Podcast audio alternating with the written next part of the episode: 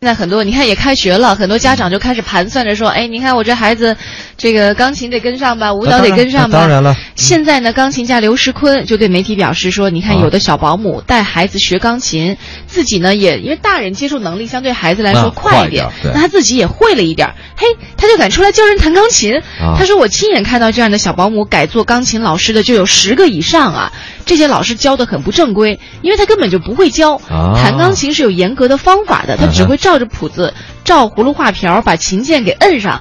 那孩子，当然你要是光是摁出个音儿，也能摁出来。我也能出个音对，大概这个。弹个曲子也行，但是他弹不好，而且最后很很可能手型都坏了。哎呀，我觉得就哎，我能劝点刘教授吗？这事儿你又来了，不是？哎，我你你你你，音乐学院就在旁边啊。啊，他是音乐学院的，不是我的意思。抬头不见低头见是吗？我的意思是有很多学钢琴的人。对这个意思，我怎么想啊？就是呃，你你是啊，可是钢琴这事儿本人它就是一个这个比较贵的教育。你要找刘石坤老师呢，你说你教不教？你也不教啊。再加上你，你相来你也贵啊，一堂课得好得上百吧。得几百块钱吧。嗯，看你找什么样的老师，他老师都标星的，什么五星啊？对呀，对呀。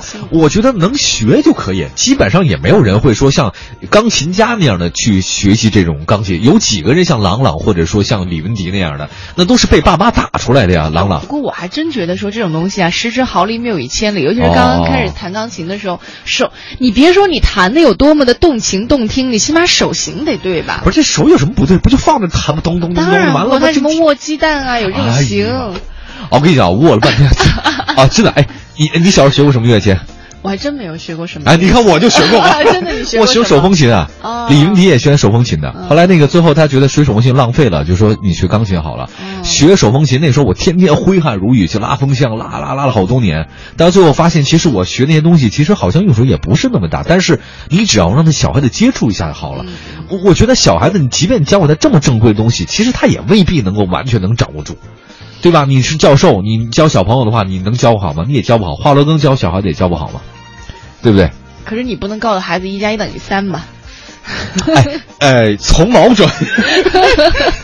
没有没有，我的意思是说什么呢？其实这个只要小孩子学会音乐就很好，未必是说去感受一下，哎，去感受一下。谁不会说像一个大学教授，或者说那么认真的去从一二三四？在你眼中，我觉得在这些大师的眼中，好像其他人弹的都不太正规。哎，我倒是挺喜欢有一种家长啊，就是家长他会呃让孩子去好好的去感受艺术，但是他没有要求孩子去考级。应该的，考级毁了你对音乐所有的热爱，你手型再用也没有用啊。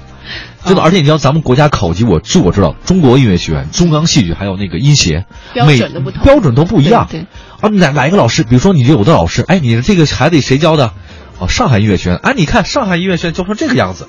嗯。呃，你这哪孩子谁教？他就互相老师之间都互相。我倒是觉得，对你别老考级，考级会毁掉所有孩子对音乐的一种梦想或者一种热爱。学琴不是为了考级，对你是为了他培养他的情操嘛，对吧？培养他，你看我为什么这么有艺术气质？哦，是为什么呢？因为我在文艺之声工作。